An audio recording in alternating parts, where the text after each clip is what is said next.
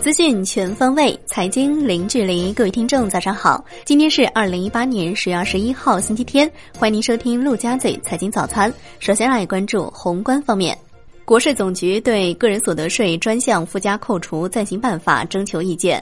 该办法涉及子女教育、住房贷款利息、赡养老人、继续教育、住房租金、大病医疗六项专项附加的扣除。专项附加扣除最多可以再扣除十一万五千二百元。中国九月七十个大中城市当中，有六十四城新建商品住宅价格环比上涨，八月是六十七城。统计局分析称，九月一线城市商品住宅销售价格环比下降，二三线城市涨幅回落。统计局发布数据，三季度全国工业产能利用率百分之七十六点五，比上年同期下降零点三个百分点。前三季度。全国工业产能利用率是百分之七十六点六，与上年同期持平。对于三季度 GDP 数据，任泽平认为，未来经济或二次探底，去杠杆转入稳杠杆，预计货币金融政策将转向逆周期调节。来关注国内股市，证监会表示。为回应市场需求，统一与被否企业重新申报 IPO 的监管标准，支持优质企业参与上市公司并购重组，推动上市公司质量提升。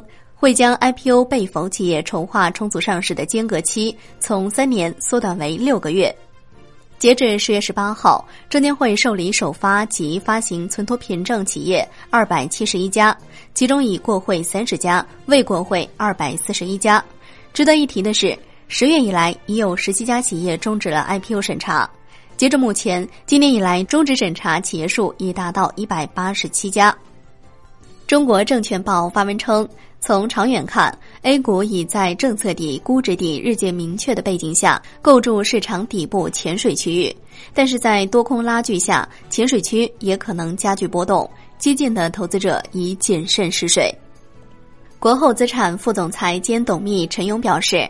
国后资产并非中弘股份的新股东或接盘人，其介入中弘股份是作为经营托管人，为中弘股份违约风险化解提供专业的债务重组等金融服务。不论中弘股份退市与否，国后资产都将继续按照既定步骤，有序做好中弘的不良资产债务危机处置工作。金融方面，川浙经贸合作推介会在浙江举行。四川与浙江企业现场集中签约投资合作项目十个，总投资逾四百六十亿元。重庆印发进一步加强高校不良网络借贷风险防范管理的通知，暂停网贷信息中介机构开展高校在校学生网贷业务，禁止小额贷款公司发放校园贷。备受市场瞩目的央企 ETF 成绩单新鲜出炉。华夏博时旗下央企 ETF 双双发布基金合同生效公告。华夏中证央企 ETF 募集规模是一百五十八点八七亿元，博时央企结构调整 ETF 募集二百五十二点二二亿元。楼市方面，北京土拍再一次释放积极信号。北京国土局十月十九号出让三宗住宅类用地，最终分别被北京金隅以三十三点二亿元。金茂加中铁加陆建联合体以三十七亿元，中铁建以九点二五亿元竞得，合计一日总成交金额是七十九点四五亿元，最高溢价率达到百分之二十四点三四。产业方面，京津冀大数据教育区块链试验区在廊坊开发区正式启动建设，这是目前全国首个大数据教育区块链试验区。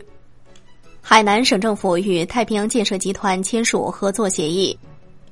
杭州日前发布了《共享泊位平台管理办法》，并明确市级公共机构及国际泊位今年年底前全部上线共享。这一名为“共停”的城市级共享泊位平台项目于一月四号试点上线。城市闲置停车位作为一种存量资源，以共享的方式被唤醒。腾讯与找钢网合资的胖猫云上海科技公司已正式成立，注册时间是二零一八年十月十五号。其中找钢网持股百分之六十，腾讯持股百分之四十。被盗刷的苹果用户迎来了希望，中消协出面干预，苹果公司不应推卸责任。对于提出损失要求赔偿的消费者，经营者及第三方支付平台没有足够主证据反驳，苹果均应一视同仁进行足额赔偿。海外方面，澳大利亚政府宣布退出沙特未来投资倡议大会。熊猫直播 C.O.O 张菊元表示，公司年底将启动上市，香港、美国交易所都在考虑范围。来关注国际股市，有消息称，今日头条正进行 Pre-IPO 轮融资，软银、KKR 和春华领投，共募集四十亿美元，投前估值是七百五十亿美元。